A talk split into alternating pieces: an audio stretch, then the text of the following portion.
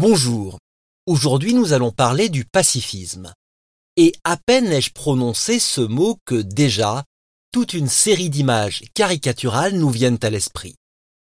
Le pacifisme, c'est une utopie niaise, et les pacifistes sont de doux rêveurs qui se payent de slogans naïfs comme Faites l'amour, pas la guerre, ou encore le fameux Peace and Love. Sans même parler de l'éternel cliché du pacifiste qui se tient droit devant un militaire et lui tend une fleur. Et comment ne pas être exaspéré lorsque quelqu'un nous salue en prononçant le mot peace comme un tic de langage? Bref, il est devenu de bon ton de tourner en ridicule toute profession de foi pacifiste. Et en effet, si la question du pacifisme se résumait vraiment à ces caricatures, il serait difficile d'y répondre autrement que par un sourire de pitié. Alors, avant de nous demander en quoi consiste la philosophie du pacifisme, commençons par dire qu'il y a un lien entre la philosophie et le pacifisme. Et un lien tellement fort que l'on pourrait aller jusqu'à affirmer que la pratique de la philosophie et le pacifisme sont les deux facettes d'un même idéal. L'idéal du dialogue comme seule alternative au conflit. La volonté que les hommes s'entendent, se comprennent au lieu de se battre, c'est l'une des raisons d'être de la philosophie. La philosophie est donc la première discipline pacifiste de l'histoire. Les autres disciplines intellectuelles qui naissent à la même époque que la philosophie comme les mathématiques, l'histoire ou la médecine, sont certes d'immenses conquêtes de l'esprit humain, mais elles ne sont pas intrinsèquement pacifistes. On peut par exemple mettre les mathématiques au service de la guerre, et on ne s'en est jamais privé, depuis les premiers calculs balistiques jusqu'à la conception de la bombe atomique. De même, on peut mettre à profit les connaissances historiques pour élaborer des stratégies militaires et l'on peut très bien utiliser les sciences liées à la médecine à des fins belliqueuses, comme dans les guerres bactériologiques et virales par exemple. Alors qu'au contraire, utiliser la philosophie pour faire la guerre relève du non-sens. Tant que les humains s'adonnent à la philosophie, ils s'adonnent au dialogue. Et tant qu'ils dialoguent, malgré leurs désaccords, ils ne se combattent pas. Seulement, la philosophie a des ennemis. Et les ennemis de la philosophie, ce sont toujours les amis de la guerre. Cela, Platon l'avait déjà très bien compris lorsqu'il mit en scène le personnage de Calliclès. Dans son dialogue avec Socrate, Calliclès reproche à la philosophie d'être inutile. En effet, affirme Calliclès, la seule loi que l'on doit suivre, c'est la loi de la nature. Et la loi de la nature, c'est toujours la loi du plus fort. Ainsi, lorsqu'un pays envahit un autre pays, il ne le fait pas au nom de la raison ou de la justice, mais il le fait au nom de sa puissance. Et cette puissance est la seule vérité, contrairement à la prétendue vérité philosophique qui est, selon Calliclès, une imposture. L'ennemi de la philosophie, donc l'ami de la guerre, se reconnaît ainsi toujours à ce trait révélateur. Il ne croit pas à la vérité. Et il ne veut pas croire à la vérité. Pourquoi? Tout simplement parce que la vérité est universelle. La vérité est la même pour les Français et les Allemands. La même pour les Russes et les Ukrainiens. La vérité est la même pour les Américains et les Chinois. La vérité est la même pour les Israéliens et les Palestiniens. Croire à la vérité, c'est croire à l'universalisme. Et sans universalisme, aucune paix n'est possible. L'ennemi de la philosophie croit donc que la vérité ne se démontre pas, mais qu'elle se conquiert et s'impose par la force. Au contraire, Socrate, le philosophe qui croit à la vérité, est nécessairement l'ennemi de la guerre, puisqu'il pense que la recherche de la vérité passe par le dialogue. Si les humains arrivent à se mettre d'accord sur la vérité, c'est-à-dire sur ce qu'est le bien et sur ce qu'est le juste, alors les êtres humains parviennent à ce que l'on appelle la concorde. Et lorsque les êtres humains parviennent à la concorde, alors la guerre n'a plus de raison d'être. On dit souvent, à tort, que la guerre, c'est le moyen d'obtenir la paix. Mais en réalité, le plus sûr moyen d'obtenir la paix, c'est la philosophie. Car la philosophie seule permet d'obtenir la concorde, c'est-à-dire l'entente des êtres humains sur ce qui est universellement juste. Alors qu'au contraire, la guerre ne conquiert jamais qu'une paix précaire. Et dans ce cas, comme le disait Jean Giraudoux, la paix n'est rien de plus que l'intervalle entre deux guerres. Avant d'aller plus loin, retenons donc bien ceci. Le contraire de la guerre, ce n'est pas la paix. Car il peut y avoir une paix injuste. Non, le contraire de la guerre, c'est la concorde. Et le moyen d'atteindre la concorde, c'est la philosophie. C'est pourquoi nous avons dit que la philosophie et le pacifisme sont deux aspects d'une seule et même activité humaine. Cette idée de corrélation entre le pacifisme et la philosophie parcourt toute l'histoire de la pensée occidentale. Sans faire un inventaire exhaustif, on citera quelques grands exemples, à commencer par Spinoza. Pour Spinoza, tous les comportements qui mènent à la guerre, à savoir l'hostilité, la violence ou l'agression, proviennent des affects liés à la tristesse, comme la peur, la honte, l'envie ou la colère. Ces sentiments ne peuvent être combattus que par la pratique philosophique. Lorsque l'être humain s'adonne à la philosophie, il découvre que les sentiments qui procurent de la joie, donc les sentiments qui lui permettent d'accroître sa puissance d'agir, ne peuvent être cultivés que dans l'amour pour son prochain. Pourquoi? Tout simplement parce que, selon Spinoza, rien n'est plus utile à un être humain qu'un autre être humain qui vit, lui aussi, selon la raison. Et que le bien le plus précieux que l'on doit rechercher, c'est de partager la vraie connaissance avec d'autres êtres humains, ce qui permet de jouir de la vie en écartant les idées tristes liées à la haine, à la vengeance et à la mort.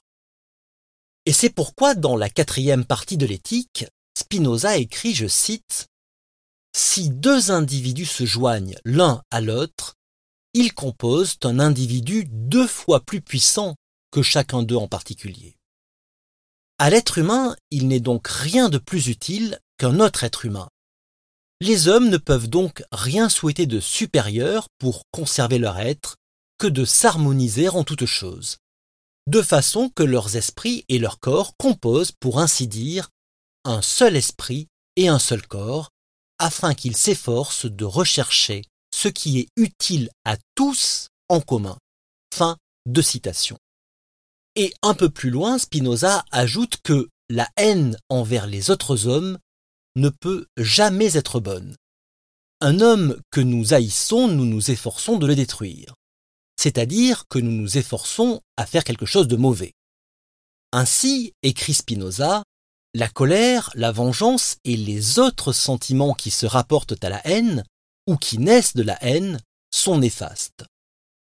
Qui vit sous la conduite de la raison s'efforce autant qu'il peut de compenser la haine, la colère, le mépris d'un autre envers lui par l'amour, autrement dit par la générosité.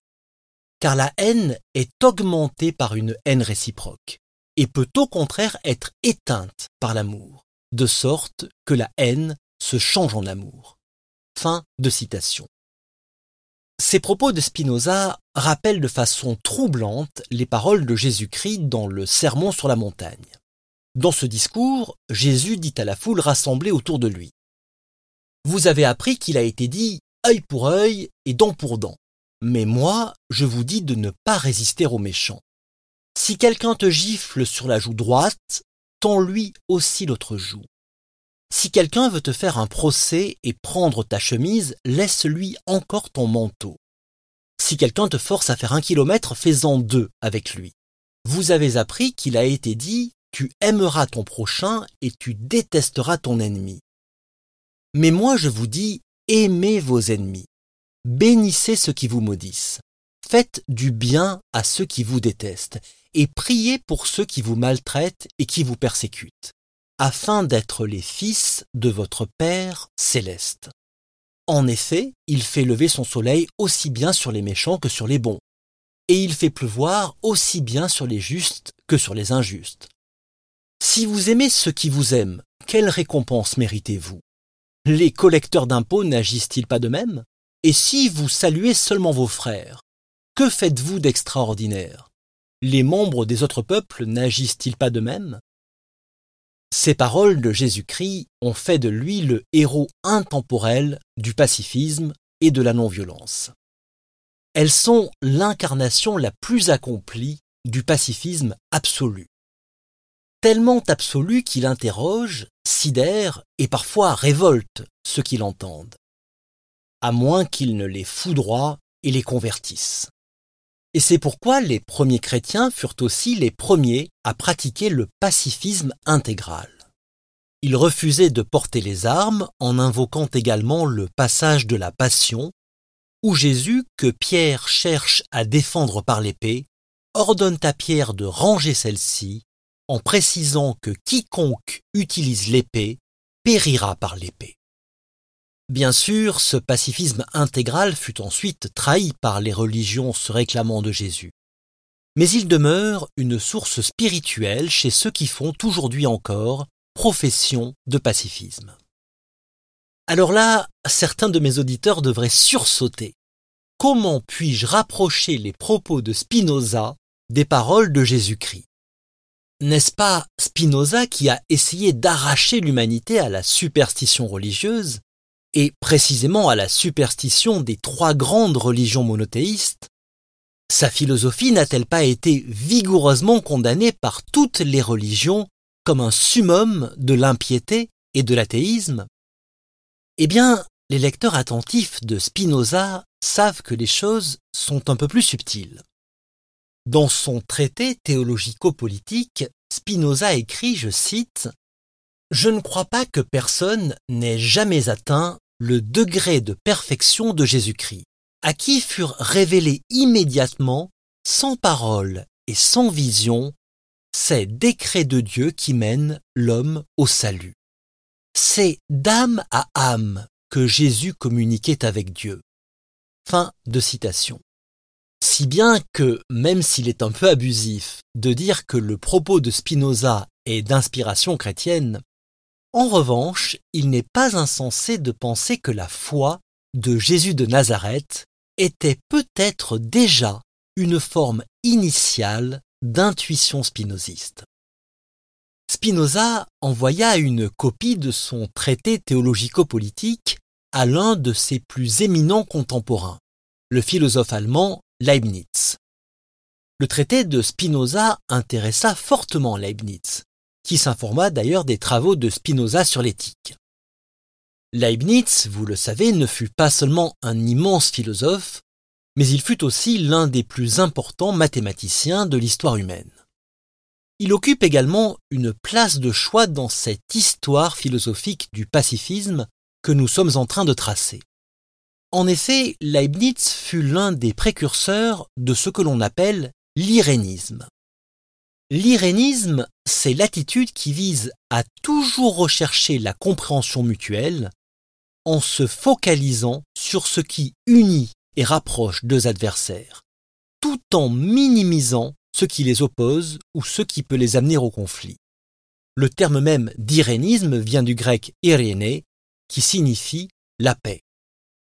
Mais pour mettre en pratique l'irénisme, c'est-à-dire pour privilégier ce qui nous rapproche plutôt que ce qui nous oppose, il faut, là encore, apprendre à pratiquer l'art du dialogue.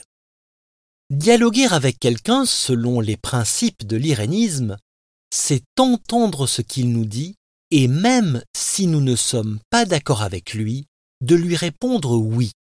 Non pas un oui hypocrite, mais un oui qui consiste à rechercher par-delà le désaccord le plus petit dénominateur commun entre nos deux pensées, afin de porter le dialogue plus loin.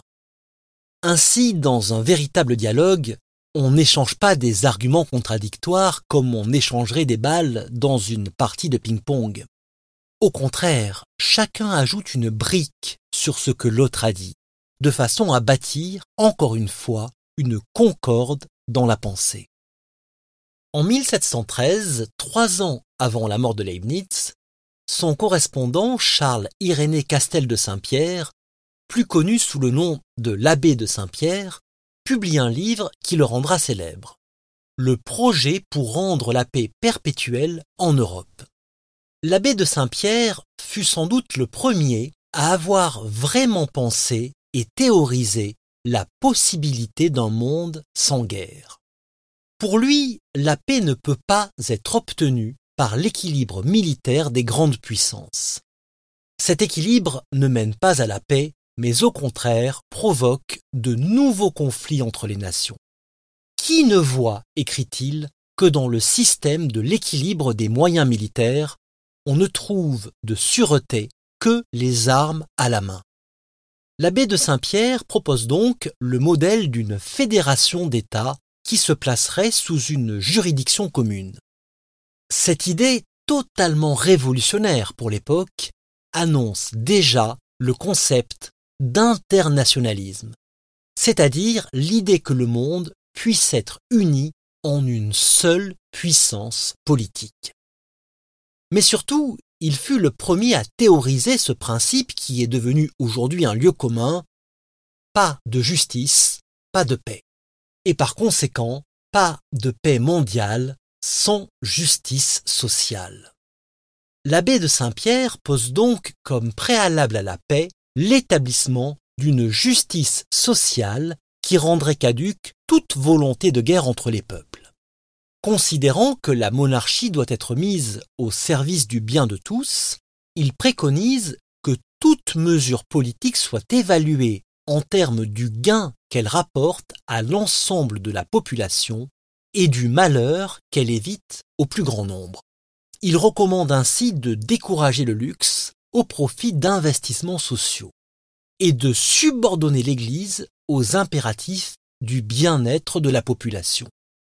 Les biens ecclésiastiques, écrit-il, doivent être utilisés pour l'éducation des collèges, le secours aux pauvres et aux malades, sous le contrôle de l'État.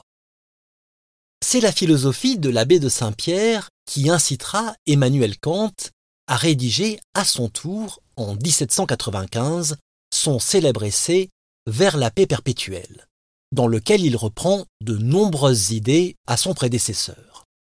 Kant insiste également sur la nécessité de supprimer progressivement les armées de chaque État et de permettre la libre circulation des personnes par-delà les frontières selon les règles de l'hospitalité.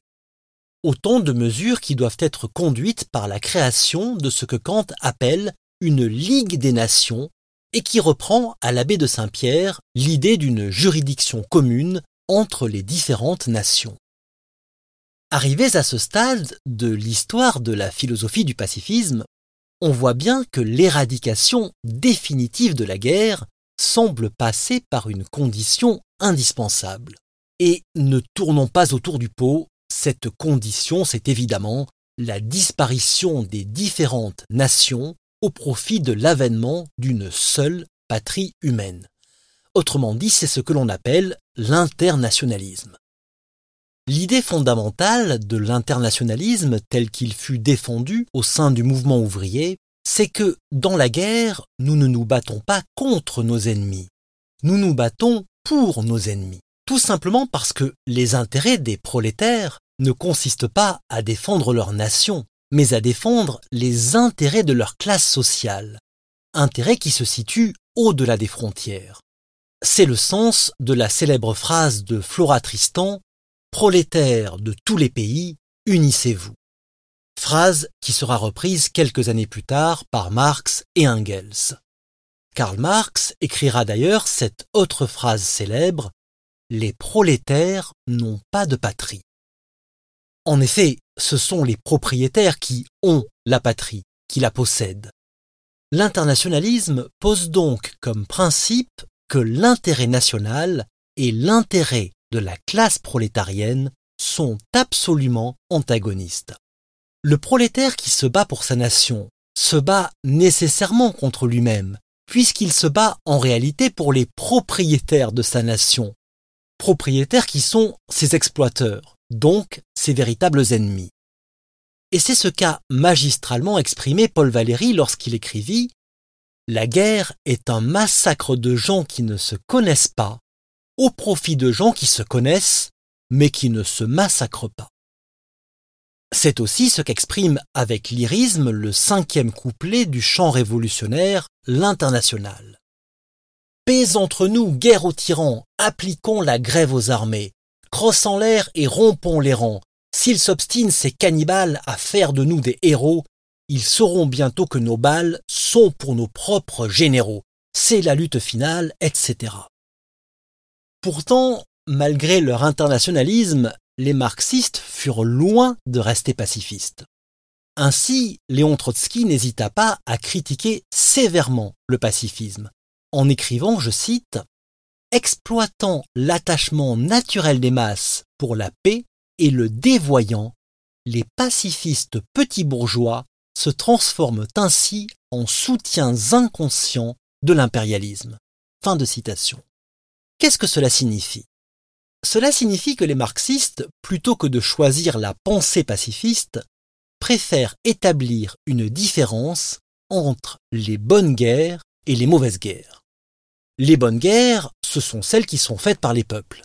Les guerres de libération, d'émancipation, les guerres visant à renverser le capitalisme ou bien l'occupation coloniale. Et les mauvaises guerres, ce sont celles qui sont issues du capitalisme et qui ont pour effet de faire perdurer ce mode de production. Mais cette distinction entre guerres justes et guerres injustes n'est pas une invention des marxistes. Elle était déjà utilisée par les théologiens catholiques, à commencer par saint Augustin. Pour l'Église catholique, toutes les guerres défensives sont justes. Et en effet, peu importe que l'on soit marxiste, léniniste, trotskiste ou catholique, comment nier qu'il y ait une différence entre des guerres justes et des guerres injustes?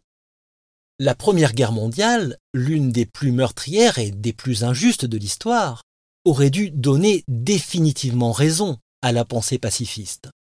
Mais avec la montée du nazisme et de l'impérialisme hitlérien, les écueils de la pensée pacifiste devinrent criants. Peut-on, par exemple, se satisfaire du pacifisme du philosophe Alain, qui le pousse à considérer la collaboration pétainiste comme un moindre mal Peut-on entendre sans éprouver un certain malaise Jean Giono lorsqu'il déclare Je préfère être un Allemand vivant plutôt qu'un Français mort Ou encore ces mots écrits par Roger Martin Dugard en 1936 Tout plutôt que la guerre, tout, même le fascisme en Espagne, même le fascisme en France, même Hitler. Face à de telles déclarations, on est pris d'une sorte de vertige philosophique vertige devant lequel la raison ne doit pas démissionner.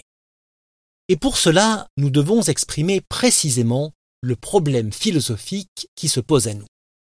Ce problème, c'est celui du conflit entre la valeur de la vie et le risque de mourir en luttant contre l'oppression.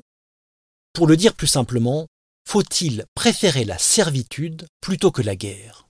Et tous les penseurs n'ont pas répondu à cette question comme Alain, Jean Giono ou Roger Martin Dugard. Ainsi, en 1933, Einstein rompt avec les pacifistes français. En 1936, c'est Romain Roland qui abandonne le combat pacifiste, puis Simone Weil en 1938, après les accords de Munich. Quant à George Orwell, il accuse les pacifistes d'adopter, je cite, la position stérile et malhonnête consistant à affirmer que, dans toute guerre, les deux camps se valent absolument, et qu'il est sans conséquence aucune que l'un ou l'autre l'emporte. Lors de la dernière guerre, écrit Orwell, l'une des questions auxquelles tout pacifiste était à l'évidence tenu de répondre était celle-ci. Que faire pour les Juifs? Êtes-vous prêt à les laisser exterminer? Et sinon, que proposez-vous pour les sauver sans avoir recours à la guerre? Orwell a sans doute comme souvent raison. Le pacifisme intégral est une position peut-être souhaitable sur le plan spirituel, voire religieux ou mystique, mais difficilement tenable sur le plan temporel et pratique. En revanche, le pacifisme rationnel, lui, est une position sur laquelle il ne faudrait céder à aucun prix. Pour pratiquer un pacifisme rationnel, il faut commencer par comprendre que c'est d'abord la croyance dans la fatalité des guerres qui rend les guerres fatales. Qu'une guerre gagnée ne porte jamais en elle qu'une paix provisoire. Que remporter une victoire par la force, ce n'est jamais conquérir la paix. Lutter pour la paix ne se fait pas sur un champ de bataille, mais sur un champ philosophique. Seule la philosophie peut renverser la devise belliciste si tu veux la paix, prépare la guerre, et la remplacer par la devise pacifiste si tu veux la paix, prépare la paix. Pourquoi seule la philosophie? Parce que c'est la vocation de la philosophie de montrer que les passions tristes, les intérêts égoïstes et les injustices qui en résultent ne sont pas la fatalité de la condition humaine. Autrement dit, que la seule paix pour laquelle on doit accepter de se battre, ce n'est pas la paix provisoire, mais la paix définitive. La paix définitive qui n'est rien d'autre que la victoire de la raison, ou bien, ce qui revient au même, la victoire de la philosophie. Parole de philosophe.